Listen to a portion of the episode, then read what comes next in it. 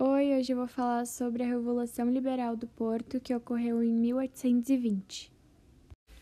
Bom, para começar, a presença da corte no Brasil colocava Dom João em uma situação bastante delicada, porque de um lado ele era pressionado a atender às exigências de liberalização da economia brasileira, e do outro lado os mercadores portugueses reivindicavam medidas restritivas mercantilistas.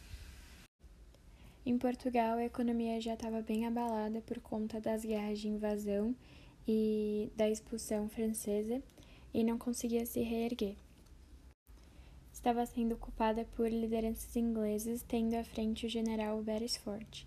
Portugal se ressentia dos privilégios comerciais que eram concedidos aos britânicos, sobretudo no que se referia ao Brasil.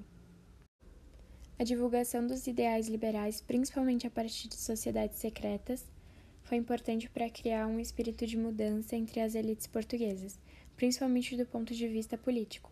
Essas organizações eram compostas por comerciantes, clérigos e militares. Modelo liberal, regido por um parlamento chamado Cortes, deveria conduzir a política portuguesa de um modo mais adequado aos interesses desses segmentos sociais, passando pela recuperação econômica do país e pela defesa dos interesses nacionais, principalmente contra as pretensões inglesas.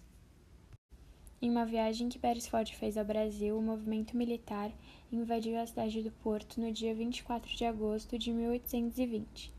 Assim, em pouco mais de um mês, a Revolução Liberal tomou todo o país. Os líderes do movimento então resolveram, pela constitucionalização de Portugal e pela recolonização do Brasil, exigir a volta urgente da família real. Se Dom João não voltasse, ele perderia o trono português.